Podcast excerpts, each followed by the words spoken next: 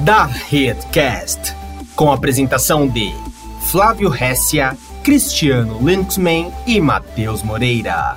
No episódio de hoje, Empreendedorismo em TI, participação de Rafaela Campos. Estamos aqui em mais uma live da rede. É, temos hoje uma figura ilustre, que é a primeira vez que divide o, a tela com a gente aqui. Rafaela Campos. Querida amiga que mais uma vez essas andanças que a gente faz palestrando por aí. Tive a honra de conhecer Rafaela Campos lá em Maringá. Rafaela Campos é uma empreendedora nata, né? Estava à frente da do software isso, do Tique da Software by Maringá, né? Da, é, da Software by Maringá. Cara, fantástico, um papo assim é, muito bacana. Nossa, rendeu. Fizemos reunião e foi muita coisa que, que rolou em pouco tempo. E, cara, Tique Nova, um evento aí de Maringá de muito sucesso também. E Rafaela tem essa expertise aí com empreendedorismo, né? Acabamos de criar o rótulo do mundo, né? Empreendedorismo raiz, né? Nada contra as startups, mas a gente veio falar de empreendedorismo sustentável, né? É aquele a questão que você, como a gente pôs na descrição, que é, você não tem a obrigação de buscar um investidor para manter o seu empreendimento é, com saúde. Né? Então, essa é a nossa tônica de conversa aqui nessa live. Acho que vai ser bastante esclarecedor. Certo, Rafaela? Certo, e aí eu quero aproveitar então e começar falando um pouquinho sobre o termo sustentabilidade. Posso? Pode. Já? Ok, porque assim, esse termo é um termo muito bonito, inclusive ele é usado muitas vezes para a gente falar sobre negócios que não ferem o meio ambiente, né? Que respeitam, tem o lucro, tem o resultado para a sociedade e para o meio ambiente. Então, o termo sustentabilidade está muito ligado a isso. Mas eu quero trazer aqui, é, olhando para o aspecto econômico do termo sustentabilidade, ok? É, sustentabilidade não é só pagar as contas e sobrar alguma coisa isso não é necessariamente atingir a sustentabilidade. Então, ah, eu entrou dinheiro, consegui pagar as contas, sobrou um, por, um pouquinho ali, por exemplo, isso não necessariamente torna a empresa sustentável, porque quando a gente fala em sustentabilidade, nós estamos querendo dizer sobre uma empresa que se sustenta hoje, amanhã e depois. Então, algo que é pereno, que é perene no tempo. Isso significa o quê? Que uma empresa, para que ela esteja ah, sendo, ela esteja crescendo, né? E ela esteja conseguindo se manter relevante no mercado daqui 10 anos, ela precisa ter uma postura hoje que, se ela estivesse olhando somente para pagar as contas, ela. É, enfim, ela não conseguiria ter aquela postura. Então, nós estamos falando de lucro no curto prazo, mas também da geração de produtos e serviços de diferencial para que sustente essa empresa no longo prazo e também de um caixa que permita essa empresa inovar, crescer, é, dar aumento, enfim, fazer as demais coisas que a empresa precisa. Por quê? Porque empresa é, é a seguinte situação: ou ela está crescendo, ou ela está tá diminuindo. Não tem como ela ficar parada. Um negócio que não cresce, ele morre. Se ele cresce na mesma medida só que a média está crescendo, ele logo ele vai ficar para trás. Então, quando eu estou trazendo o termo sustentabilidade aqui, eu não estou dizendo somente nesse, nesse prazo imediato, mas sim também no médio e no longo prazo. E para isso, investindo em inovação, para isso tendo produtos, para isso tendo uma agressividade em termos de, de vendas e marketing, para trazer esses clientes. Porém, sem a obrigatoriedade de adotar algum modelo de negócio que não é aprovado hoje e que está sendo uma aposta para que no futuro, de repente, esse modelo seja aprovado, né? Então, é isso que eu estou querendo dizer com o termo sustentabilidade, tá? Que é basicamente o necessário para você construir um patrimônio efetivamente para si. Então, se a gente for observar algumas empresas muito sustentáveis da área de TI, quais nós temos? Microsoft lá atrás, né, empresa extremamente sustentável, paga as contas, sobra lucro, permite crescer. É, lógico, teve como faz parte da cultura dos Estados Unidos, teve dinheiro ali colocando, e nós não estamos falando sobre não colocar dinheiro, até porque os sócios, quando entram dentro de uma empresa, eles colocam dinheiro, senão não tem como uma empresa começar, né? Eu estou querendo dizer sobre um negócio que não necessariamente é obrigatório para que aquilo cresça. Então, a gente tem várias empresas aí de TI que elas elas são sustentáveis e conseguem crescer e gerar outras a partir de si. É, se nós, inclusive, lógico, tem muitas de serviços de TI também que são sustentáveis e que mais crescem. 2018 foi feito, 2018 ou 2019, não lembro, foi feito um ranking da Deloitte das empresas brasileiras que mais cresceram no Brasil. E não é de estranhar que entre as, se não me engano, as 20 maiores, 18 ou 17 eram de serviços de TI. Algumas que saíram, por exemplo, de 7 milhões de reais ao ano para 25 no ano seguinte. Se isso não é uma empresa sustentável, obviamente que ela tem muita, muita mão de obra, consome muita, é, muita gente para poder fazer funcionar, né? Então, assim, obviamente que sobrou mais dinheiro, mas em termos percentuais ali a coisa fica apertada, mas não podemos dizer que uma empresa dessa não é sustentável e que ela não está gerando dinheiro. Então, o objetivo de falar sobre isso é trazer uma alternativa um pouco diferente, que não é normalmente falada dentro de TI, é, para quem tem para quem quer empreender, de repente, nos seus próprios termos. Né? Se fala muito de tecnologia para empreendedores de outras áreas. Se fala muito de startup, que aí é para qualquer área, mas se fala pouco sobre realmente aquele empreendedorismo que faz o negócio crescer voltado para técnicos, voltado para o mercado DTI. E aí, sendo eu uma ex-técnica, entendeu? Porque inicialmente eu comecei como programadora mesmo, né? E tem, enfim, tem muitos anos aí de programação na minha vida, eu percebo o seguinte: eu percebo que quando eu me tornei empresária, é, me faltou muito apoio para aprender, aprender ganhar dinheiro. Então, eu errei demais. É, eu joguei muito dinheiro fora, entendeu? Eu perdi muitos anos da minha vida. E eu, graças a Deus, tive a oportunidade de encontrar alguns empresários, não necessariamente da área de TI, mas de outras áreas, que sentaram comigo e falaram, Rafaela, vamos aqui conversar, né? Basicamente, deixa eu te contar uma coisa, deixa eu te explicar, por exemplo, alguma, alguns detalhes aqui, né? Basicamente assim, e isso me ajudou a, a me tornar uma empresária de TI com uma visão estratégica para poder fazer um negócio crescer, né? É, então, e depois, obviamente, também convivi com outros empresários de TI, que também dentro desse meio, isso me ajudou, né? E mais eu vejo que isso falta muito, e talvez aí eu possa estar sendo um pouco é, saudosista e coisa desse gênero, mas eu vejo que como faltou, e é uma coisa que eu gosto, eu falei, quer saber, vou pegar esse tema para mim, chamar de meu e vou a pegar essa bandeira, que sou eu que estou incomodada com isso, então vou pegar essa bandeira e chamar de minha. Vou falar sobre empreender em TI, para quem é de TI. É a, é, a, é a nossa realidade, né? A da rede é uma empresa de, hoje, quatro sócios, todos técnicos.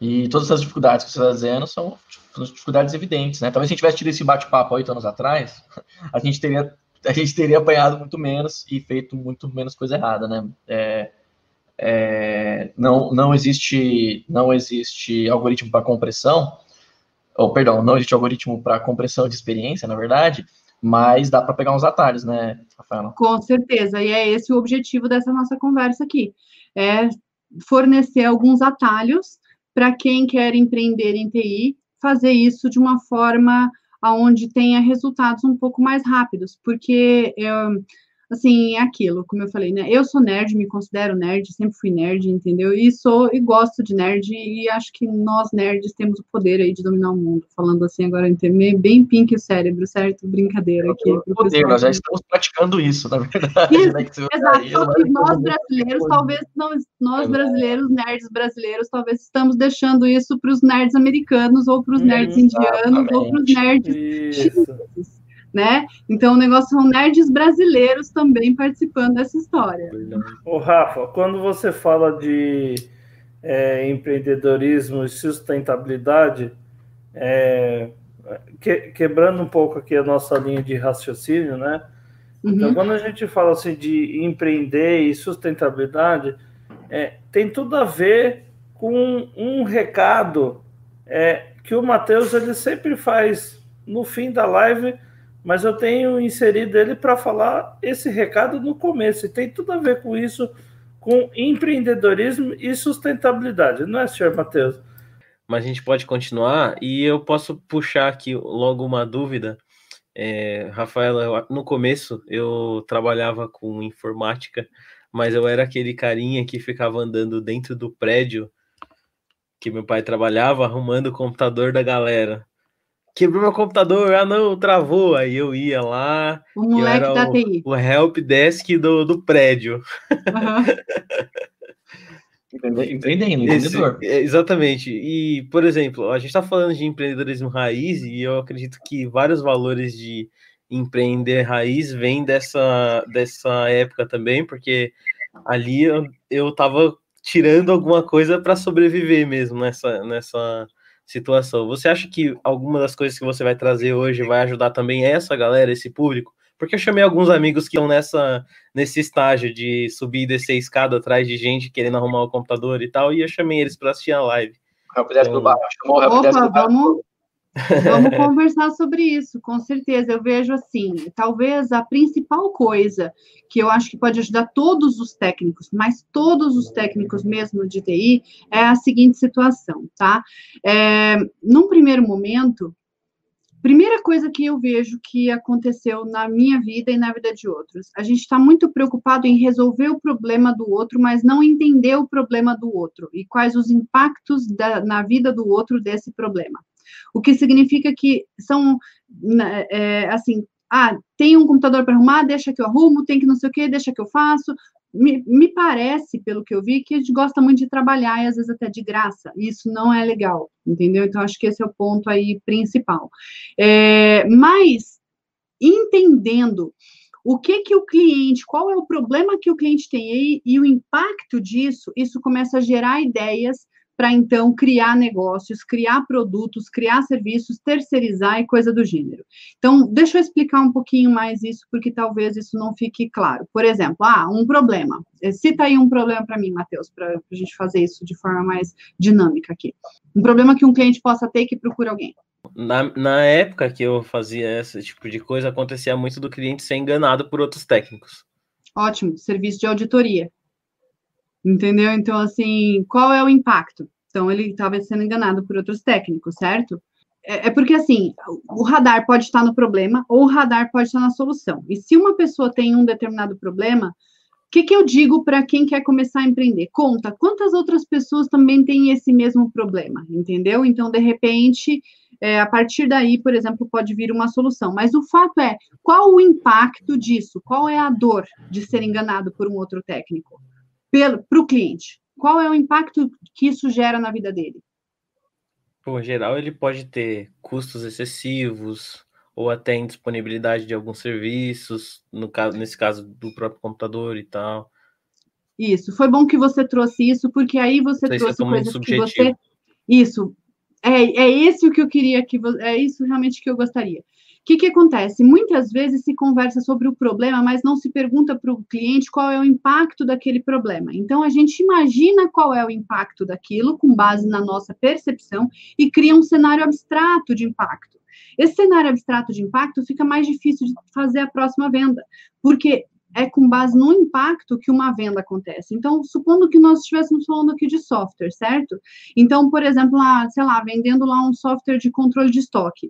Ah, eu preciso controlar o estoque. Tá, mas qual é o impacto de não controlar o estoque? Se a gente for elencar aqui entre nós, a gente vai chegar, ah, porque de repente você vai perder produtos no teu, você vai, de repente você pode ser roubado, porque você pode acabar esquecendo estoque velho. Só que são todas coisas que a gente imagina, mas falta uma situação real para que a gente possa de verdade bater no próximo cliente. E isso é uma das coisas que acaba mais dificultando em termos de escala de venda. Porque dessa forma a gente entende muito bem conceitualmente o problema, como resolver aquele problema, mas não na vida do cliente, o que, que significa naquele, aquele problema, inclusive para falar para outros.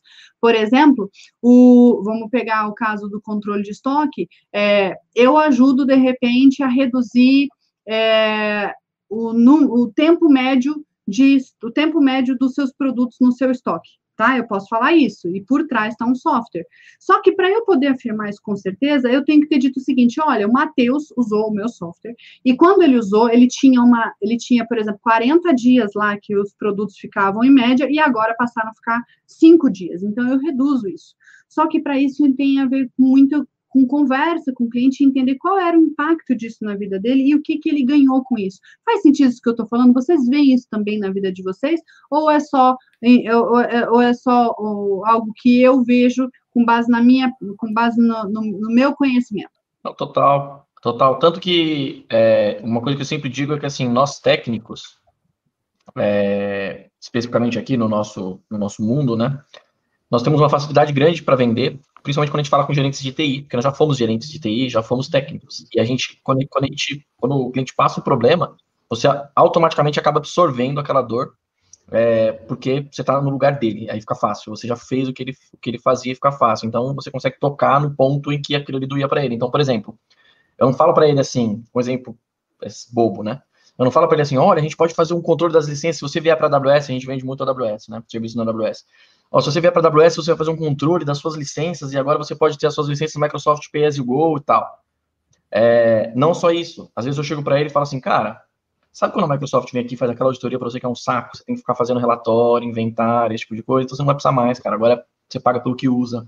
Quer dizer, é um valor que não é o valor da licença, não é o valor da economia, não é o valor é, objetivo. É uma coisa ali que, que para ele era, é, era muito extremamente trabalhoso, extremamente doído, e às vezes até no final das contas pode ser um pouco mais caro, mas ele não vai ter aquela preocupação mais, não vai ter mais que, que a auditoria batendo ali todo o tempo, até porque aquilo tem um preço, né? Às vezes ele nem calculou qual é o preço.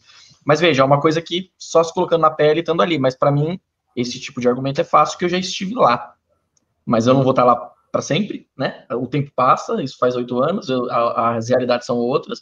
E além disso, a gente também vende serviço para quem não é de TI. Então, nós somos de TI e vendemos serviços às vezes para quem não é de TI. E aí entre esse ponto que você falou, né, de entender a real dor ali daquele problema, onde é que dói ali para você poder ter a solução e até potencializar o seu produto, né, porque o seu produto passa a valer muito, ele não vale o, só o seu esforço, ele vale o problema que ele resolve. Né? Exato. E aí, é, eu comentando sobre isso, a questão é que esse ponto, ele é um ponto tão chave, mas tão chave, porque ele muda a forma de enxergar as coisas. Né? É obviamente que nós temos também a questão de gestão de equipe, gestão financeira, entender muito bem como fazer um orçamento financeiro, como que eu, como que eu já prevejo, de repente, os custos que eu vou ter ao longo do tempo, inclusive para crescimento, né? Como que eu aloco a minha receita, essa é uma parte muito importante quando você vai ter que empreender e trazer e manter isso de uma forma sustentável, né? Então, por exemplo, quanto eu deixo guardado e onde eu guardo esse dinheiro para ele rendendo. É, enfim, tem todos esses detalhes. Mas quando a gente fala especificamente na parte de vendas, e aí vendas e marketing, né? Aonde precisa ter muita, muita conexão com para quem se está vendendo, isso é um ponto onde normalmente fica falho, porque justamente é aquilo, né? É, fica fácil vender para outro que é de TI, porque ele meio que entende ali a, a conversa uhum. e tal, mas Sabe, quando né, sai desse meio, isso, quando sai desse meio, parece que as outras pessoas falam, nossa, mas essa, essa pessoa está falando em outra língua, eu não faço a menor ideia do que, que é isso, meu Deus do céu, é de comer, beber, o que, que é isso aí? Né? É outra língua, né? Porque é outra língua, na verdade, é outra língua, né? É. Então, né? Então, mas não precisa ser.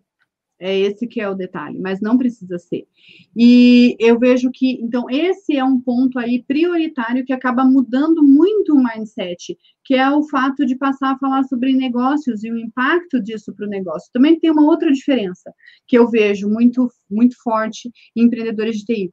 São pessoas, obviamente, pelo tipo de personalidade, são pessoas que gostam muito de padrões, né? Ninguém que odeia padrão vai para TI, porque a pessoa, né, ela tá no lugar certo. Você não gosta de padrão?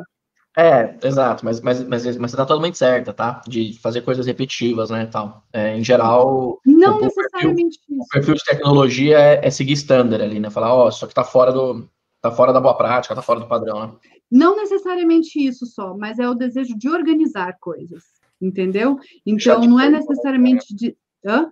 Você diz trazer de volta para o lugar, assim, né? No, no lugar Isso, de organizar coisas. Sim. Então, assim, organizar, manter coisas. Quando eu falo é, padrão, eu estou querendo dizer tanto o fato de elaborar um padrão e repetir, não só na minha vida, mas repetir de, outras, de outra forma. Até porque, por exemplo, muitas vezes o desejo é não repetir. Então, eu odeio tanto repetir que eu faço uma vez bem feito, nunca mais eu quero fazer aquilo ali. Entendeu? Eu chamo isso de preguiça inteligente né? A preguiça burra é aquela que fica fazendo N vezes, várias vezes a mesma coisa. É, né?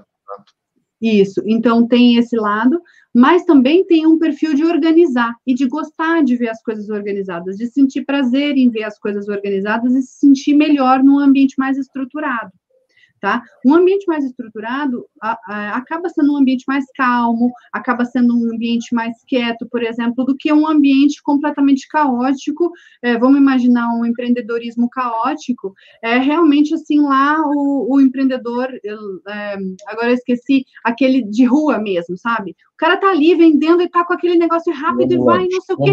Aquilo, o ambulante, aquilo é caótico. Aquilo é caótico. É ágil, é rápido, não tem muita coisa ali, é, é e é, muitas vezes carece de uma série de coisas relacionadas a controle. Então, essa também é uma outra coisa que está relacionada, e é o controle, né? O controle. Como é que a gente vai controlar isso? Como é que a gente vai controlar aquilo?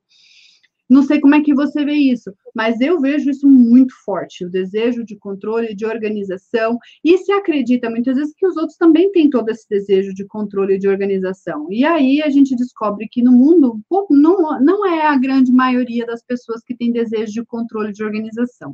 Na verdade, a grande maioria das pessoas está aí enquanto tá, vamos indo, vamos tocando, o que interessa é o resultado e vira aquele caos.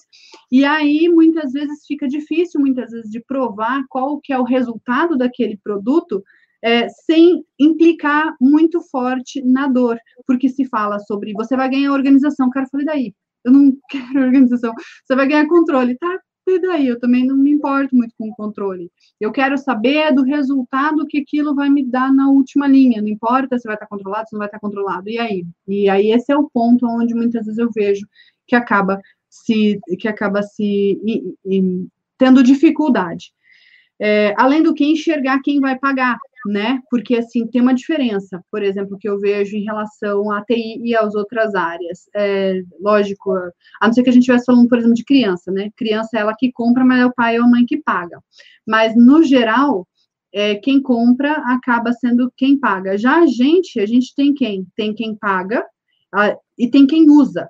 E quem usa é o cara que ele não pagou mas é na vida dele que aquilo vai fazer muitas vezes a diferença e a insatisfação dele pode gerar é, grandes problemas para a empresa, né? Então, ter que lidar com essa multiplicidade de perfis de pessoas, isso leva um, um nível a mais do desafio de como agradar os clientes e gerar algo que, que a pessoa fique. Até porque o, o grande ganho não está no curto prazo, não é uma coisa que ah, eu vou ter muito lucro no curto prazo. Eu preciso que o cliente fique comigo um bom tempo para que aquilo se justifique e me traga o retorno. Ou seja, eu preciso que ele não troque de fornecedor tão rápido. E para ele não trocar de fornecedor tão rápido, ou eu jogo um lock-in nele, então eu dou algum jeito, né, dele estar tá ali meio preso, então de, ali, ou então eu tenho que trabalhar muito bem é, na satisfação dessas pessoas e nos resultados que elas estão tendo, para que eu não fique o tempo todo tendo cliente entrando e saindo da minha base. Para manter, né? Para ser sustentável. Para manter, na verdade, né? Pra, exatamente. Para ser sustentável. Porque não adianta você ficar bom em vendas, então agora faz 20 vendas por, por mês e perde 30 clientes. Porque tem a questão da. Porque, na verdade, assim, tem a questão da, da saída, que é o que todo mundo imagina, que é o que você falou no começo. A saída agora é para cá, né? Que todo lado errado.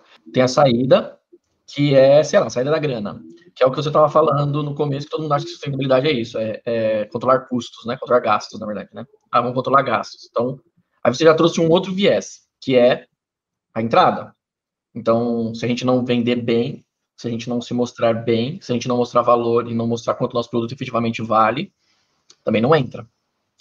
Mas aí tem um, uma terceira via, que é quem está, né? Principalmente contratos recorrentes, né? Depende do que a gente está falando, esse tipo de empreendedor, como o caso do, que o Matheus falou, que é muito parecido com o nosso, que é o cliente que às vezes mantém um contrato de suporte, um contrato de, no nosso caso, um contrato de horas, né? A, gente chama de horas reservadas. É, mas você tem que manter aquele cara ali também.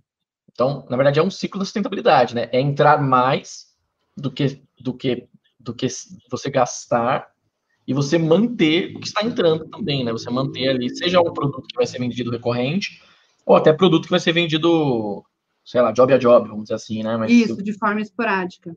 É. E aí, por exemplo, algumas coisas que muitas vezes é, são ignoradas, né? É o aspecto da experiência completa de compra. Porque quando alguém compra, existe uma série de coisas envolvidas. Existem os requisitos funcionais, que é o que a pessoa está comprando, né? Então, ah, eu estou comprando não sei quantas horas, não sei o quê, estou comprando software para não sei o que lá. É aquilo que ela é o entregável, aquilo mais palpável, né?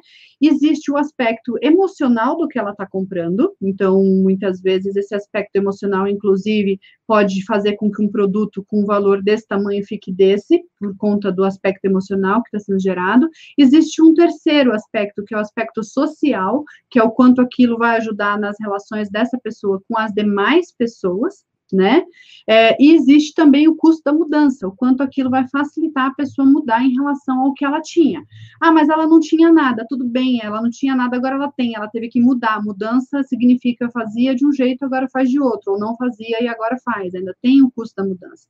E esses são outros componentes que fazem parte do, do, da, do pacote completo da experiência que muitas vezes são ignorados, são deixados de lado. Por exemplo, é, você me falou de contrato de hora mensal, certo? O contrato de hora mensal é algo importante que você está é, gerando ali um serviço e que, de repente, se você não teve aquela quantidade de serviço ali que aconteceu, é, é, é, eu não sei se como é que você faz com as, no teu caso aí, como é que você faz com as horas, se você cessa elas ou se a pessoa pode usar no próximo período, né? É, na verdade, assim, é, existe, existem alguns entretantos, mas no geral é isso que você falou, a pessoa vai perder aquelas horas não sei se é onde você quer chegar, mas é, a gente tem, tem um trabalho forte nisso. Então, a pessoa vai, se passar o mês, a pessoa vai perder aquelas horas. Em tese, no papel, é, perdeu, perdeu. No papel, perdeu, perdeu. Só que é o que você falou, veja, como é que se sente alguém que comprou algo e não recebeu? Né? Então, mas no papel é, é isso. Então, teoricamente, se a gente virasse para o cliente e falasse assim, olha, cliente, as horas foram, tudo bem mas é, é, do ponto de vista pontual, né, uma foto no tempo, beleza, a gente vai receber por aquele, por aquele serviço e tal. Mas a gente tem uma preocupação muito forte, né, e o Matheusinho está com a gente o tempo todo sabe, que a gente controla esses, esse, essas métricas para fazer com que o, a equipe que atende aquele contrato que entregue aquilo, que seja através de, de, de é, de, de, incidente ali, de atuar em algo que foi necessário ali por urgência, ou uma demanda que o cliente trouxe, ou talvez um improvement, uma melhoria, algo que não que, que poderia ser melhorado tal, e tudo mais. Mas Muitas é, vezes é, proativa, né, Flávio? Muitas é, o que eu estou querendo chegar. O que eu estou querendo chegar. Né? é, o que eu estou querendo chegar em relação a isso, a questão é a seguinte: a questão é que, se a gente for observar, agora vou pegar um outro nicho completamente diferente, banco, tá? Ou então seguro, tá? Você paga seguro para quê? Para não usar, né? Na verdade. Então, assim, sem querer entrar muito em detalhes um do outro, um não está associado a trabalho, mas entrega um valor emocional, ou entrega um valor social, ou entrega, entrega algum tipo de valor, mas não associa o trabalho, e o outro está sempre associado ao trabalho.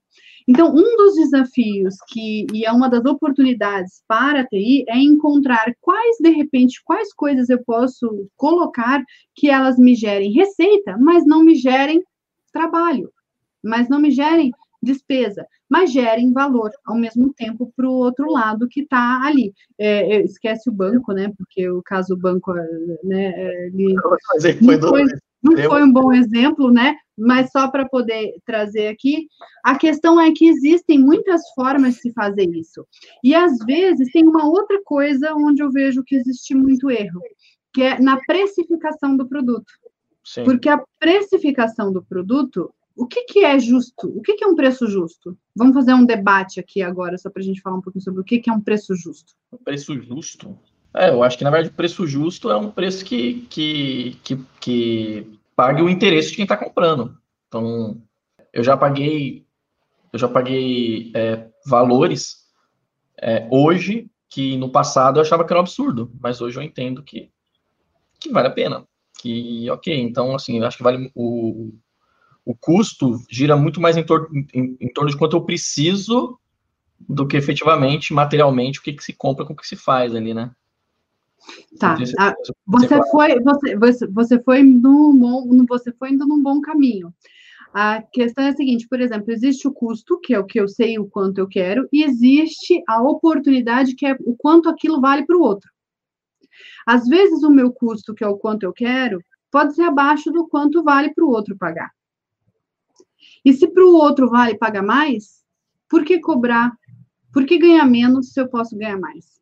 É. Entende? É. Então, esses são, esses são muitas vezes os pontos. E aí, o que, que acontece? Existe uma coisa chamada ancoragem, entende? Que é, o, que é um fenômeno da comparação. A gente, enquanto seres humanos, nós só entendemos as coisas a, a partir da comparação. Tudo que é subjetivo, é, tudo que é subjetivo a gente compara. Então, bonito, feio, alto, magro, gordo, hum, é, baixo, enfim, o que quer que seja, aí a gente é tudo um comparado em relação ao, outro, inclusive caro e barato.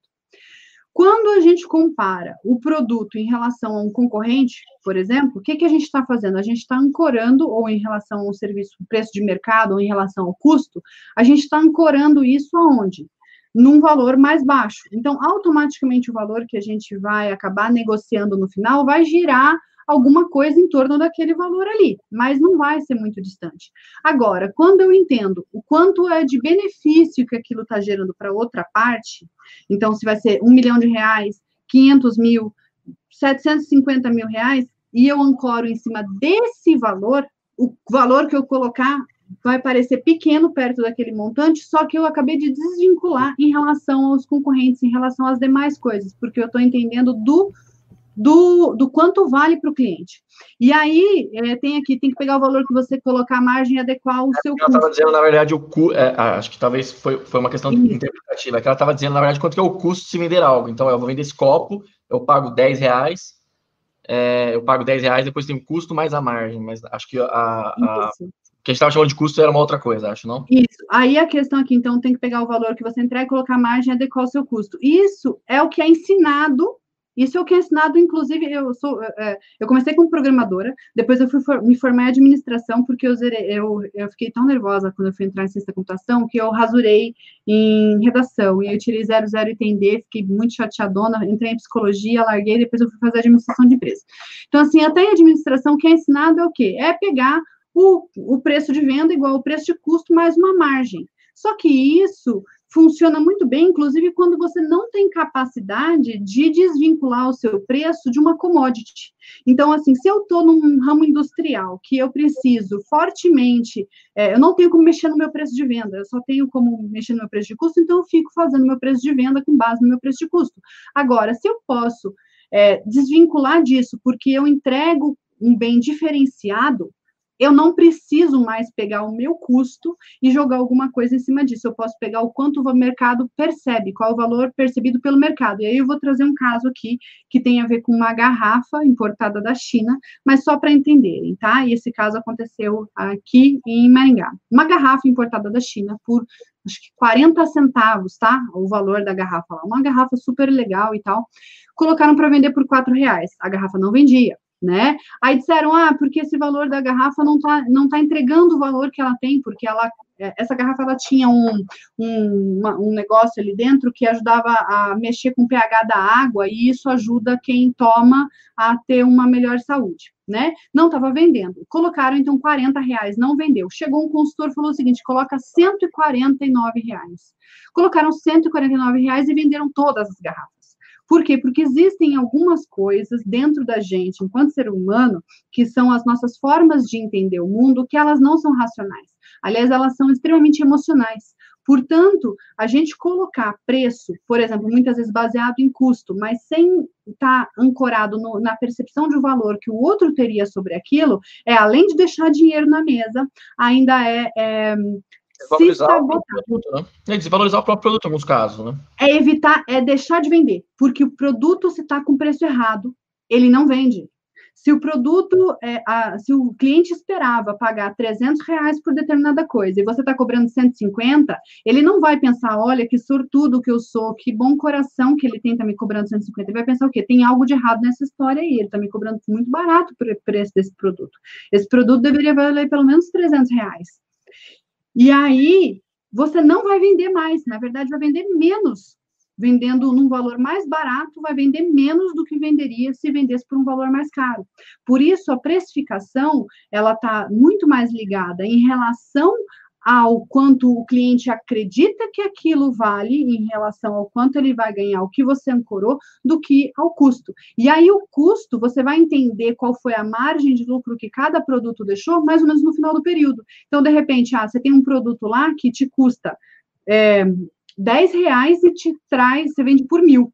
Então, ele deixou para você 990. E tem um outro que tem um custo 900 e você só vende por mil. Ou seja, deixou 100 reais só de lucro. Aquele de 100 reais, ele serviu para como marketing, basicamente, como porta de entrada para os demais produtos. Igual o mercado faz, igual acontece em outros segmentos, né? Então, esse é um ponto muito importante.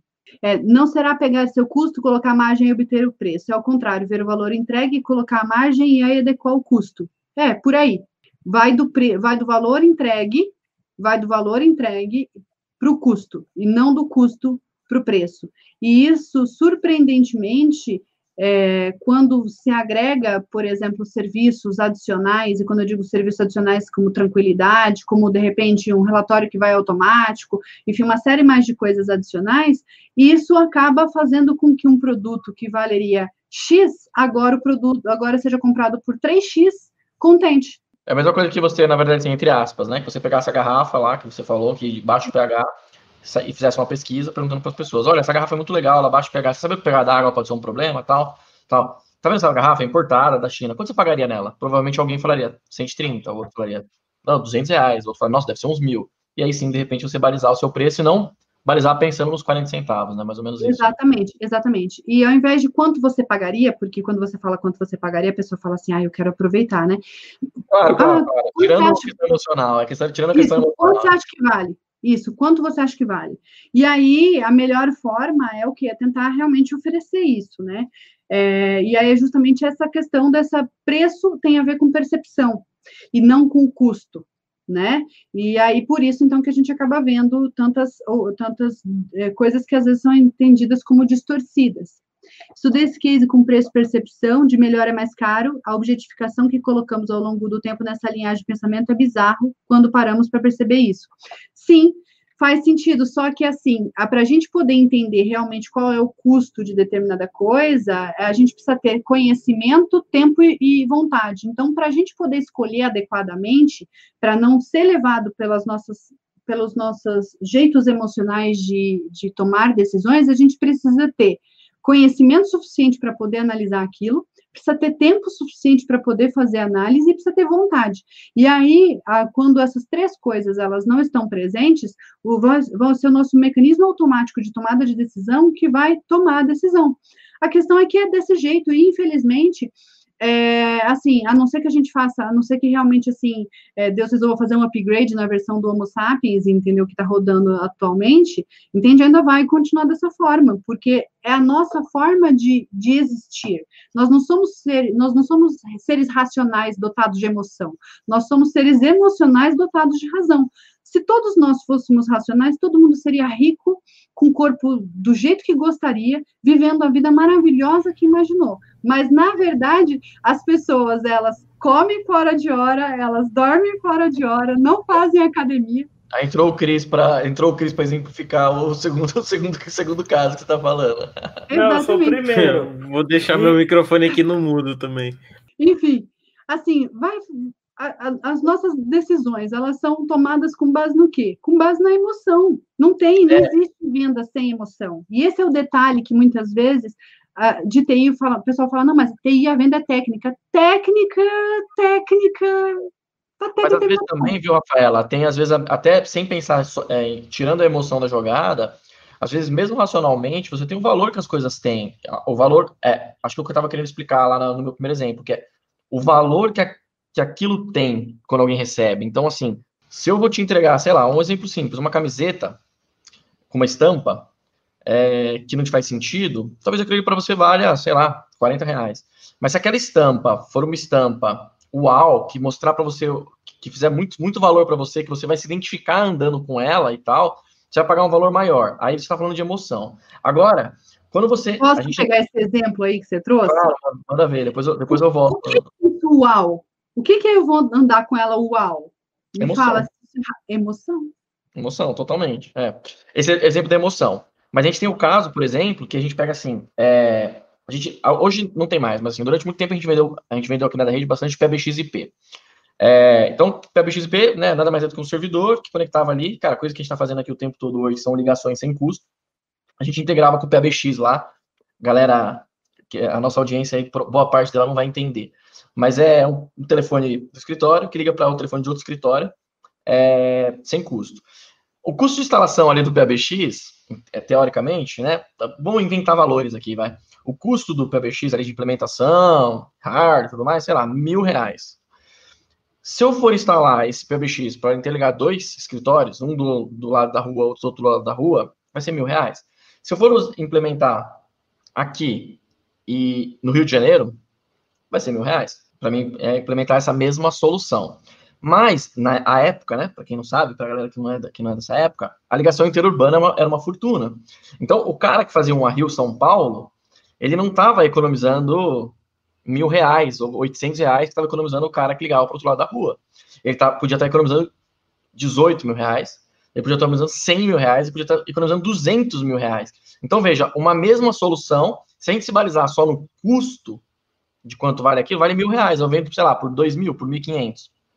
Agora, quando você analisa o quanto aquela pessoa, se, aquela, se, se alguém está gastando 200 mil reais de telefone por mês, pagar para você 180 mil reais por mês, ainda assim ele vai estar tá economizando 20 mil reais e você vai estar tá ganhando 190 vezes mais do que você tá, estaria ganhando, né? Então, é, esse, é, esse é um outro exemplo que, mesmo de forma racional, o valor que aquilo tem é, conta muito mais do que o quanto você pagou, né? Simplesmente, o quanto você gasta, quanto você investe na, em algo para entregar. Né?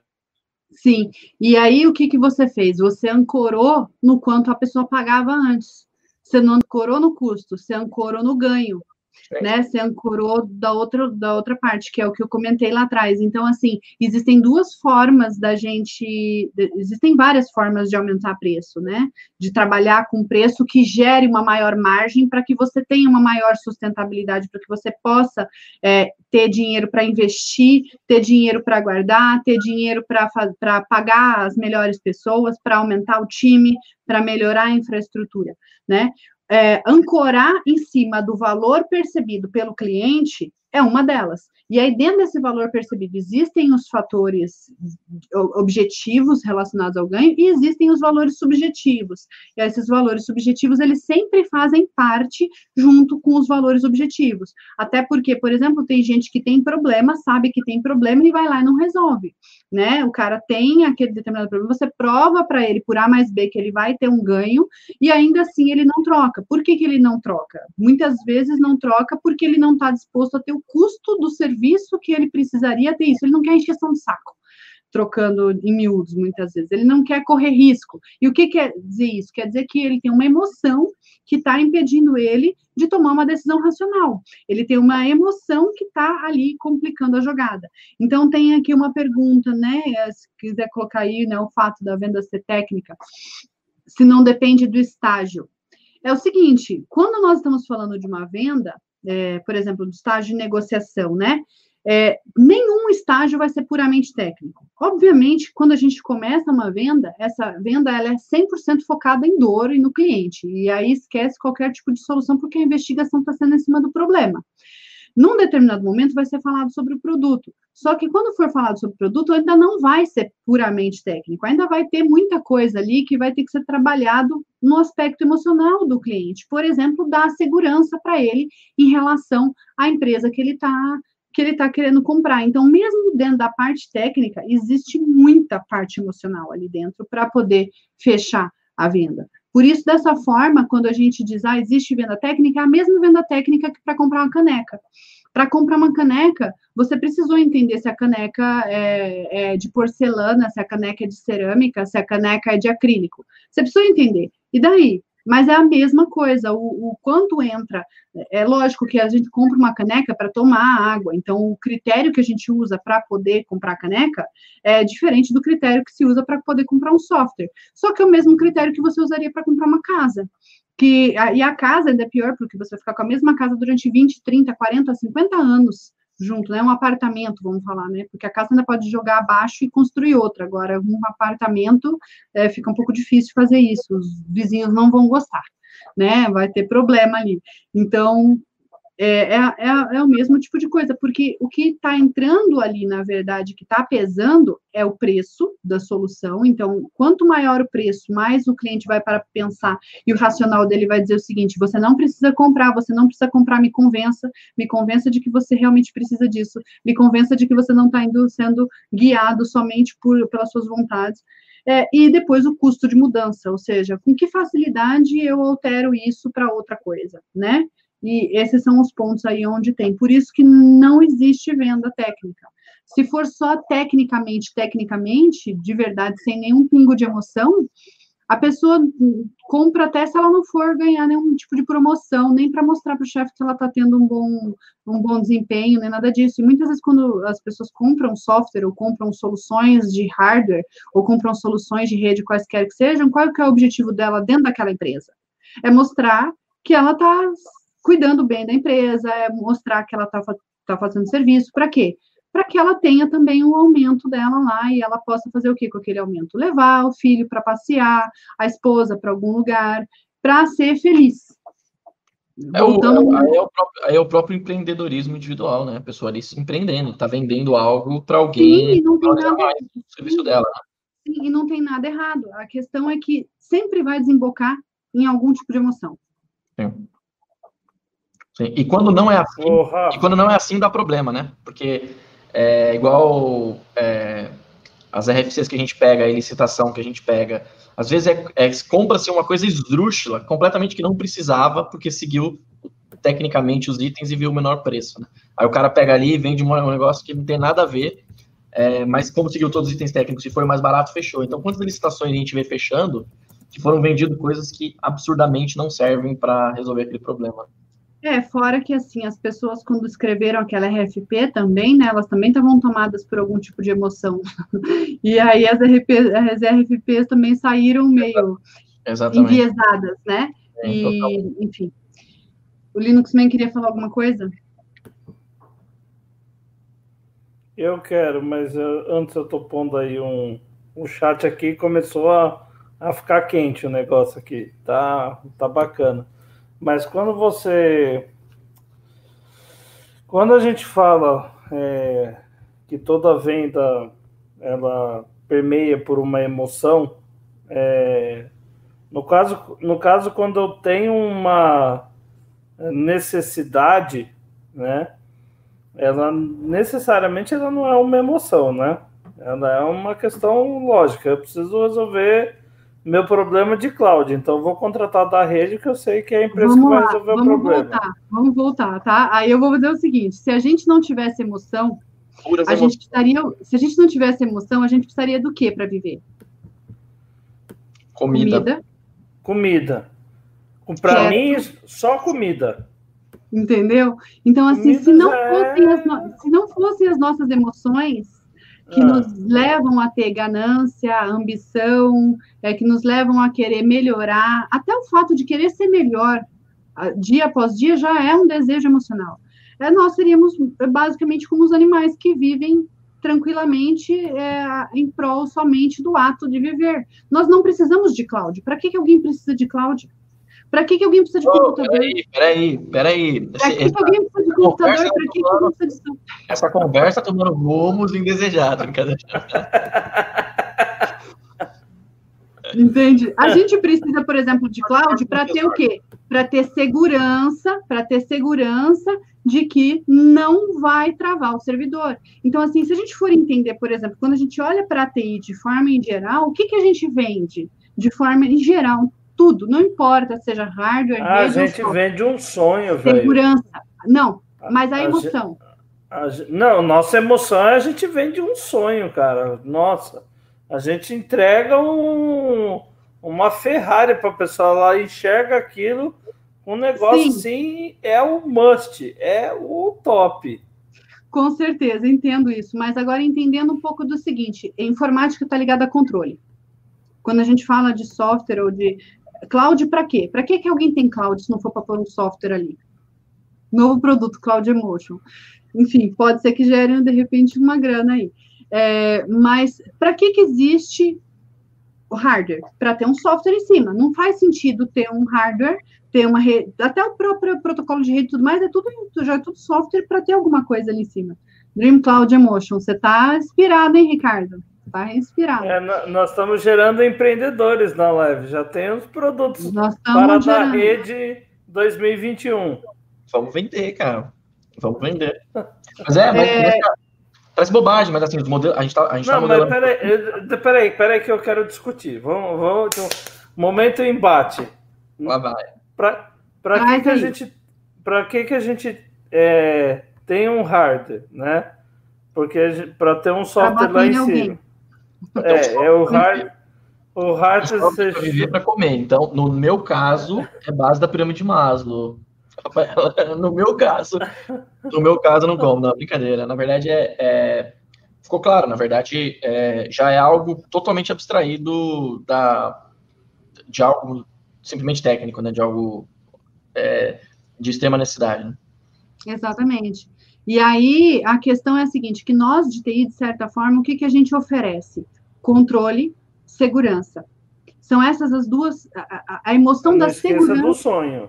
Não esqueça do sonho. Não, tudo bem, mas é que toda venda tem que ter um sonho, mas é o que a gente ah. entrega. Ah. O que a gente entrega depois disso? A gente entrega segurança. Segurança de que os seus dados vão estar bem guardados, segurança de que não vai travar, segurança de que ninguém vai te roubar, segurança de que você vai poder crescer de uma forma previsível, segurança.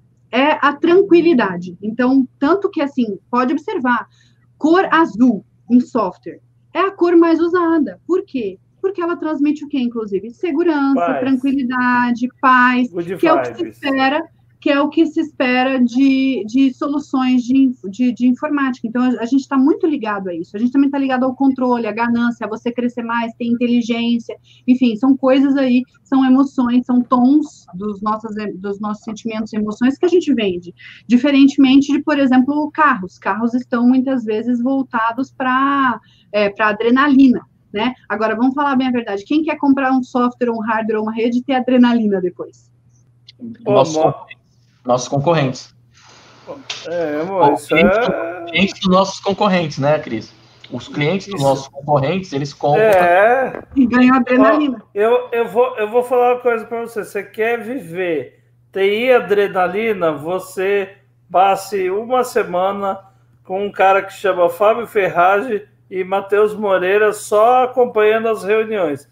E aí, se você quiser uma dose a mais de tipo assim, é, adrenalina, com esportes radicais e afins, aí você participa de umas duas reuniões com o Flávio Recha, que você vai ver que a gente tem pessoas aí que, mas, que vivem. Mas, mas, Rafael, tem muito disso, porque, por exemplo, às vezes a gente pega assim, é cloud mesmo, né? Quando você fala de valores de cloud, não valores de grana, valores de quais são os valores que tem para colocar. É, você não consegue, na verdade, assim, às vezes a gente até, o cliente já comprou, ele vive aquilo um ano para ele conseguir enxergar o real valor daquilo, que é o quê? Que é a tranquilidade, não acordar à noite e tal, porque é, às vezes, é, tecnicamente, racionalmente, fechando ali, aí, aí vamos falar de TCO, vamos falar de, de CAPEX, OPEX. Mas o que paga o conforto do time que está que, que decisor ali, que, que tem a tranquilidade de poder. Como é que você quantifica a, a tranquilidade do, do time técnico de poder pensar em outras coisas e não ter aquele estresse diário achando que você vai ter um problema X, um problema repetido tal. Então, tem coisas que são é, extremamente inquantificáveis e quanto mais valor agregado tem o produto, menos técnico pode ser a venda, né? Então, diferente Exatamente. de você comprar um negócio aqui, um parafuso, né? Exatamente. E aí que é o, e aí que é o X do negócio para aumentar a receita, porque vamos falar bem a verdade, a gente tem, a, a gente tem três caminhos para aumentar a receita: vender mais para mais clientes, vender mais caro para os clientes atuais ou vender mais caro, né, ainda para os clientes atuais. Então, são, são poucas, quer dizer, vender mais para mais clientes pelo mesmo preço, mais caro para os clientes atuais. São essas duas aí, né? Enfim, alguma coisa tem que passar por isso. É, é tipo net, vende mais barato para os clientes novos e mais caro para os clientes não, velhos. aí, ah, assim, enfim, não, não, vamos, não vamos entrar, não vamos entrar não, não, desculpa, aí. desculpa. Tá, é um perigo. Mas, a não ser que vire outro produto né? Se virar outro produto mais enxuto, aí pode. Então, essa também é uma outra coisa, muitas vezes, é, é, esquecer de picar produtos. Os produtos, quando a gente olha dentro da área de TI, especialmente os softwares, aí eu não, eu, a minha experiência é em software, então fica um pouco difícil de falar de serviços, mas o que é comum? É comum um software nascer pequeno e inchando, inchando, inchando, inchando, inchando, o preço não acompanhar tudo aquilo que foi desenvolvido e a pessoa não desmembrar aquilo em outros produtos. Então, ou seja, basicamente fica deixando receita na mesa. E aí, quando a gente fala de deixar a receita na mesa, significa que outras, é, outras empresas podem surgir com uma solução pequenininha, é, ganhando o mercado, sendo que aquela empresa que tem uma grande solução podia picar essa solução em versões menores e, e, entrar no mercado já com mais produtos. Então, são esses tipos de visões que podem ser observados é, e aí treinar o lado empreendedor uh, acho que talvez a pergunta mais importante para qualquer técnico que quer se tornar empreendedor ou que já é empreendedor e que quer ganhar mais é o seguinte: como eu ganho, como eu faturo amanhã mais do que eu faturei hoje? E aí, de novo, depois no dia seguinte, como eu faturo amanhã mais do que eu faturei hoje? E dessa forma vai indo, porque o próprio fato de pensar não em trabalhar mais, nós não estamos falando em trabalhar mais, nós não estamos falando em gastar mais, mas nós estamos falando em faturar mais, vai começar a desenvolver alguns músculos, algumas partes do cérebro que não estão sendo usadas naquele momento. E aí vão surgir alternativas, que podem ser marketing digital, que pode ser rede social, que pode ser prospecção cold call, que pode ser usar a receita previsível, que pode ser N outras formas, que pode ser através, de repente, de uma, de uma campanha de indicação com os clientes, que pode ser usando eventos em feiras. E aí aí, efetivamente, as opções, elas vão seguir um pensamento estratégico e não vão ser adotadas simplesmente por ser modinha, porque às vezes tem coisas que funcionam melhor para outros determinados tipos de negócio e que não funcionam tão bem para TI. Se a gente não entende o que que TI vende, para quem vende, por que, que as pessoas compram. E qual o impacto daquilo, como a gente mensura e prova o valor. E como que a gente desvincula isso do nosso custo e mantém ainda uma equipe também bem paga, feliz, enfim, né, ali junto com a gente, que são todos os desafios de empreender em TI e ainda se mantém no mercado com outros concorrentes vindo e como se manter inovando, apesar de ter que ter. A gente vende o futuro e o cliente quer o passado, porque é isso, na verdade, que acontece. É, com a, a, tecnologia, ela está muito além do que a grande maioria das empresas tem capacidade ou suporta utilizar no seu dia a dia. Não adianta é, falar. Então a gente vende o futuro, mas o que o cliente quer mesmo é o passado. Ele só quer saber do futuro para comprar da gente, para ter certeza que a gente está olhando para o futuro, mas o que ele quer mesmo, muitas vezes passa muito longe de qualquer tecnologia que hoje é considerada ainda inovadora. Na maioria das vezes é isso.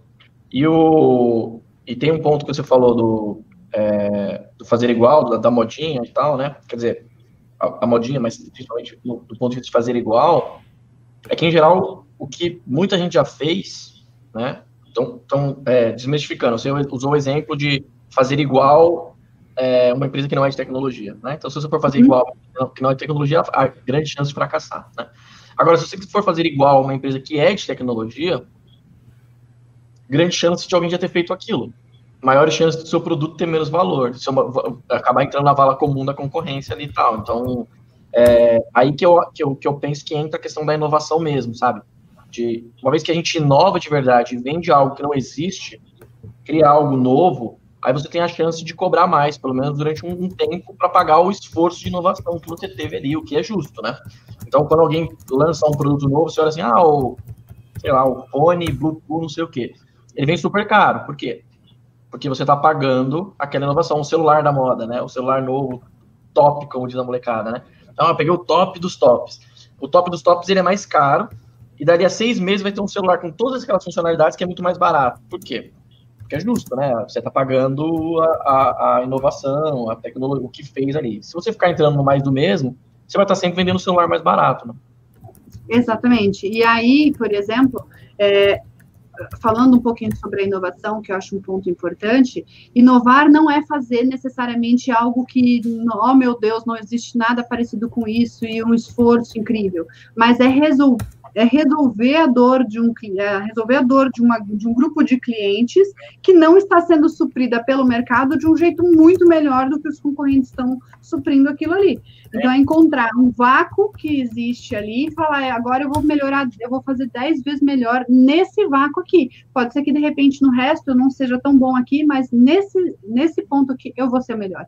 E criar diferenciações distinções, ao invés de olhar, por exemplo, ah, eu vou criar um software de repente de, sei lá, vou pensar aqui num, de novo, vou pegar um financeiro. Ao invés de sair olhando o que os outros financeiros têm para sair criando igual, olha para o cliente o que, que ele precisa e o que, que não tem e faz completamente diferente. Dessa forma, acaba criando o vendor lock-in, que é aquela questão de tipo assim, o cara não vai encontrar, vai ser diferente, né? Ele não vai, vai o custo de mudança vai ser maior. E aí dificulta o jogo para o cliente sair daquele, daquela solução. E falando em cópia, por exemplo, um exemplo de cópia que muitas vezes acontece é o tal do freemium ou da demonstração gratuita. Por exemplo, qual que é o objetivo de colocar um software no modelo freemium? Ou qual que é o objetivo de criar uma demonstração gratuita? Se aquilo não tem uma estratégia de marketing por trás, é perder dinheiro e ainda deixar o concorrente ter acesso a tudo. Porque um software freemium, assim como um demo, é um produto de marketing, é uma campanha publicitária, não é um, um produto de verdade. E esse olhar muitas vezes é esquecido. E aí fica lá, cria demo, deixa para o cliente usar, e isso não se transforma em venda, ou seja, é dinheiro de novo indo, indo para o ralo, né? Então, ou seja, existe muito potencial de receita que as empresas vão deixando embora por não perceberem esses, esses pequenos potenciais perdidos ao longo de todo o processo. A, a Amazon, é, existe, bom, um dos principais princípios da, da AWS é o, é o que, que, tem, que tem um viés de empreendedor, pouca gente sabe, né? A Amazon tem os princípios de liderança, que eu recomendo a todos, eu falo bastante deles aqui, a gente copia alguns deles, inclusive, que é o Customer Obsession. Então, assim, se você tiver a obsessão do cliente, e o Customer Obsession não é só desse, do lado bonzinho, né? do lado de, ah, vamos fazer tudo que o cliente quiser. Esse lado é muito importante também e a gente tem que seguir, senão a gente não mantém o cliente. Mas tem essa questão de você olhar para o cliente e ver ali o que efetivamente aquele cliente precisa. E às vezes você está entregando muito. Se você olhar para o seu concorrente, você vai ver com um exemplo de serviço, produto SaaS, você vai ver com uma plataforma cheia de coisas. Eu teve um caso de um cliente ontem, é, que ele estava, é, trouxe para mim, tava, é, cliente novo, né? Tava trazendo o, o, o, produto, explicando o produto dele, tal, o case de sucesso dele, que deu super certo, tal, tudo mais. E é uma ferramenta de é, para ramo de farmacêutico. E como ele resolveu o, o problema dos clientes dele? tirando funcionalidade. Então ele pegou o que tinha um monte de funcionalidade e criou um produto com uma funcionalidade para transferência de arquivos para mercado para o mercado de farmacêutico. O que acontece? Os caras amaram, porque eles falam, puta, tem um monte de coisa que não sabia usar, não sabia onde apertar, agora eu sei, cara, é só aqui, eu vou lá e clico e pronto, acabou, entendeu? Então, quer dizer, é um exemplo de não olhou para o concorrente, olhou para o cliente, e a obsessão do cliente fez um produto é, rentável, vendável, e que, pasmem, né? Tem gente que paga mais caro por um produto que tem menos funcionalidade. Sim, porque ele resolve melhor o problema e ainda não causa uma complexidade desnecessária. Porque, é, assim, a única coisa que está para é, funcionalidades numa relação proporcional chama-se bugs. Bugs está para funcionalidades em uma relação proporcional. O resto não é necessariamente proporcional. Receita não é proporcional. Então, é, é, esse é um erro muitas vezes cometido, que é o seguinte: ah, eu preciso fazer um software completo para ganhar dinheiro. Gente, quanto mais completo, talvez menos dinheiro ganhe, porque fique mais difícil provar o valor. Agora, quanto mais específico e menor. Isso, mais caro para desenvolver. Agora, quanto mais específico for e focado, mais fácil vai ser provar valor e ainda vai entregar para o cliente a tal da tranquilidade, que é o que ele busca ao ele entregar um software. A inovação, ela pode ser gerada, ela existem dois tipos, né? A inovação disruptiva e a inovação incremental. A inovação incremental, ela é gerada a partir de possíveis adjacentes. Então, eu tenho algo, aí eu, qual é o meu possível adjacente a partir disso? Se alguém tiver dúvida, é só buscar na internet isso, possível adjacente, aí vai encontrar, né? É, que é o que eu posso gerar a partir disso.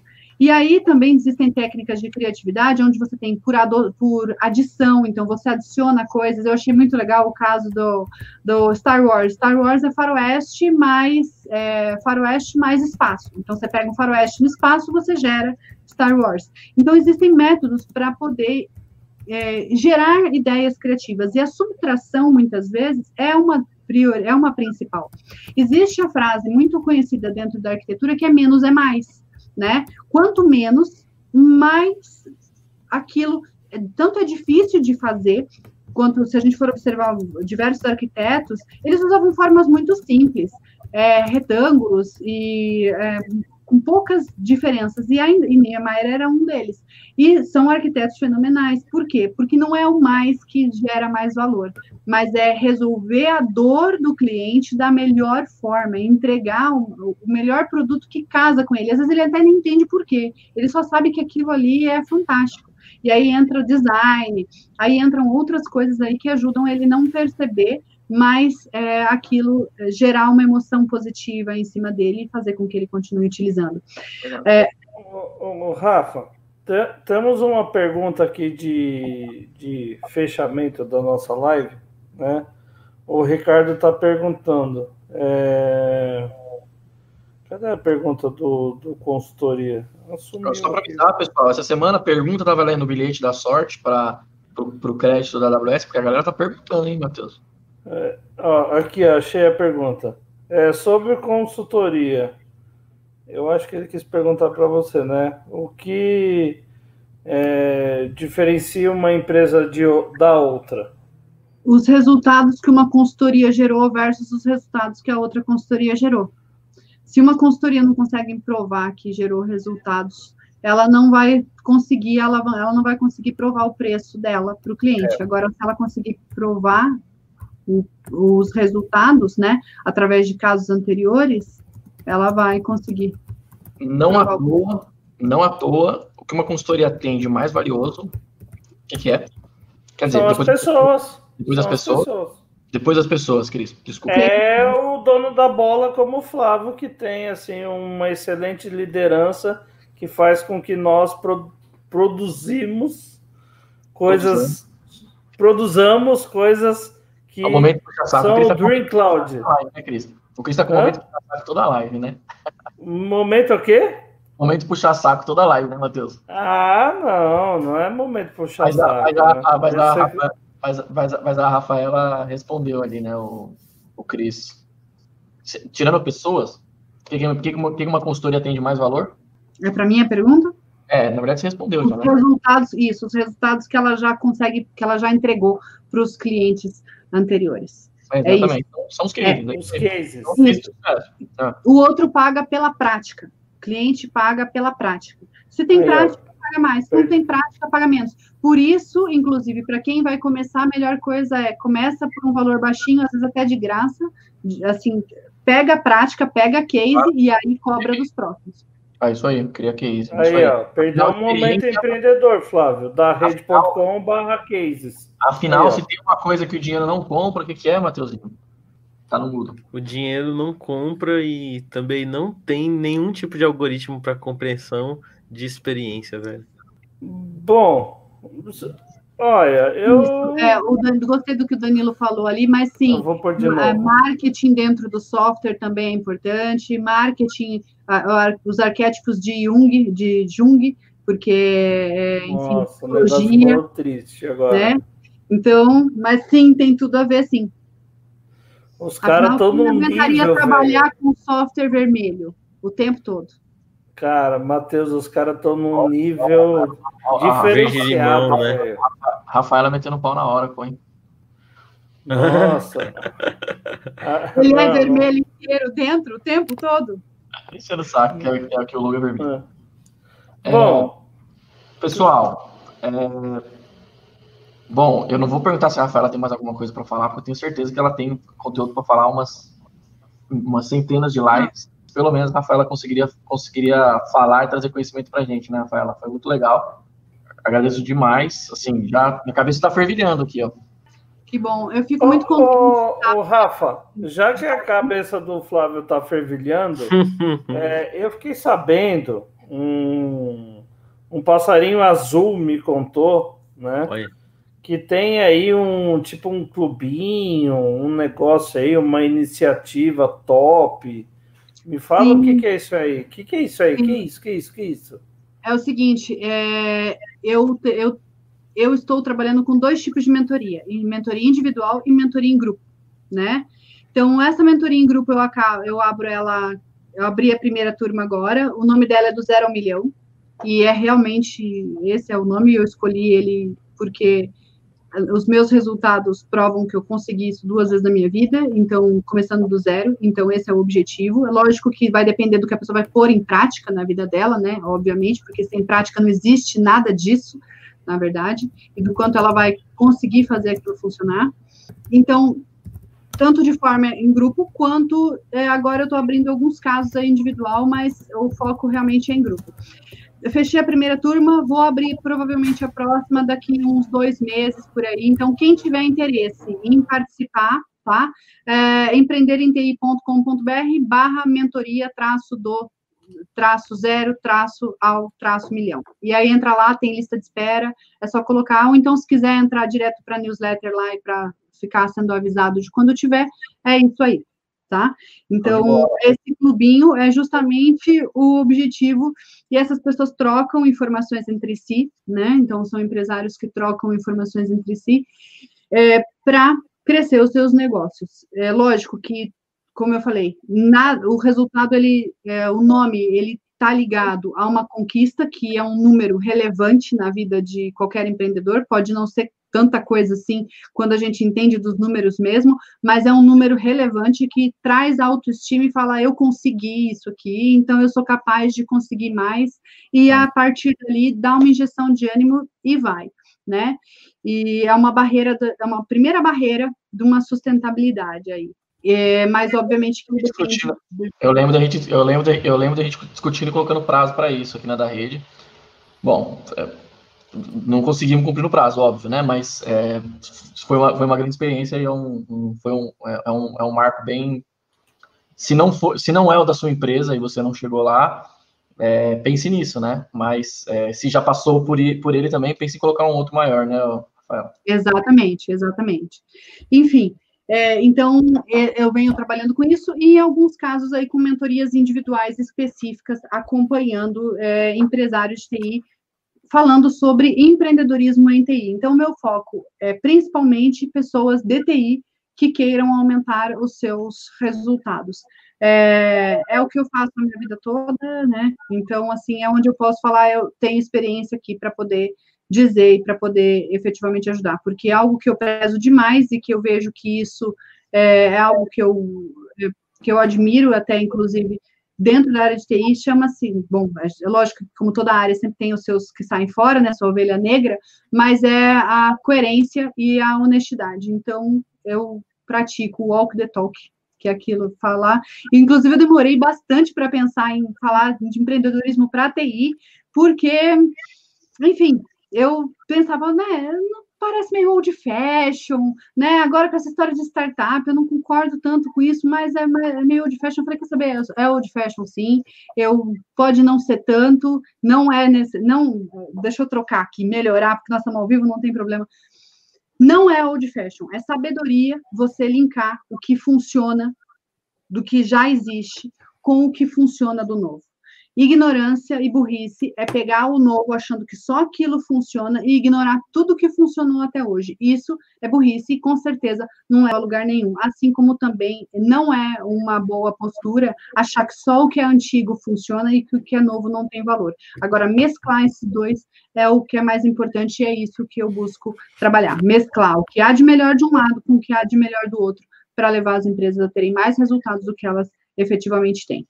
Exato, e a gente não pode nunca descartar o que já foi visto, né? Já foi aprendido. Isso é, é, é muito comum a gente ver, inclusive, startups que, que a gente atende, que começaram lá dando super certo e depois tem erros clássicos, né? Tem erros clássicos ali que talvez tivesse olhado um pouquinho para o histórico aí, para os erros, erros dos outros lá atrás, ou para os acertos dos outros, é, não teria pego. Vale lembrar, pessoal, que a gente fez uma live, uma das primeiras lives que a gente fez foi uma live empreendendo com a AWS. Então, a gente trouxe alguns concorrentes nossos aqui para discutir, né? Na época a gente trouxe alguns concorrentes nossos para discutir, grandes amigos nossos aí que a gente encontra nos eventos e, e se ajuda no dia a dia, apesar de concorrer em, outro, em outros momentos. Então, como deve ter uma galera ligada aí na, em questões de empreendedorismo, a gente fez uma live. Se você quiser ser um, um concorrente nosso ou uma empresa, é, porque é, tal qual em outros, em outros nichos, né, na AWS a gente tem parceiros de consultoria, que é o caso da rede, e a gente tem parceiros de tecnologia que criam produtos e soluções utilizando a AWS. É, então, você, se você for para tecnologia, você não vai ser nosso concorrente. Se você for para consultoria, você vai ser o nosso concorrente, mesmo que seja o nosso concorrente que você opte por ser um parceiro de consultoria.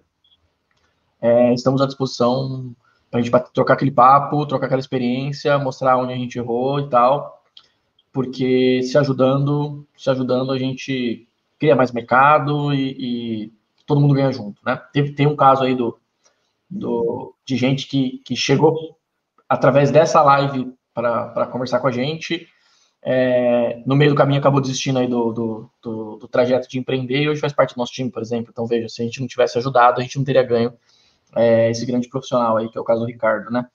Então, pessoal, assistam, acompanhem a outra live aí também. Rafaela, obrigado demais. O Cris deve ter saído aí, né? Ele está passando por poucas e boas lá, mas é, fez questão de participar. Ele, provavelmente ele não deve estar vendo, mas obrigado demais aí pela, pelo comprometimento, Cris. Mateuzinho, obrigado. Rafaela, valeu demais. Primeiro, muito obrigada, tá? Por, pela oportunidade para estar aqui conversando. Foi um prazer conhecer vocês e Fechado. saber mais. Valeu, valeu, Matheus. Valeu, Rafa. Você ouviu mais um episódio da Da Redcast, com a apresentação de Flávio Hessia. Acompanhe todos os episódios da Redcast nas principais plataformas de streaming.